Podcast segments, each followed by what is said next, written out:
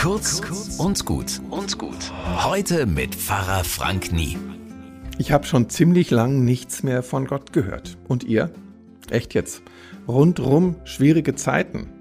Kriege, Überschwemmungen, Energieknappheit, Rezession. Angesichts all dieser Elendskisten fällt mir das auf. Lang nichts mehr von Gott gehört. Wo steckt der Kerl, wenn man ihn braucht, frage ich mich. Scheint wirklich zu viel verlangt von ihm, dass er Überschwemmungen Einhalt gebietet, Seuchen stoppt und jede verdammte russische Knarre verrosten lässt, bevor sie zum Einsatz kommt. Lang nichts mehr von Gott gehört, so gesehen.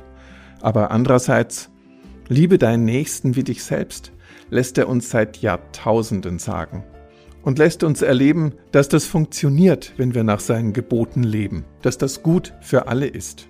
Ja, er lässt Menschen die Freiheit, sich nicht danach zu richten. Er ist ja kein Marionettenspieler, sondern eben Gott. Also, liebe deinen Nächsten wie dich selbst. Heute mal wieder von Gott gehört. Bis morgen.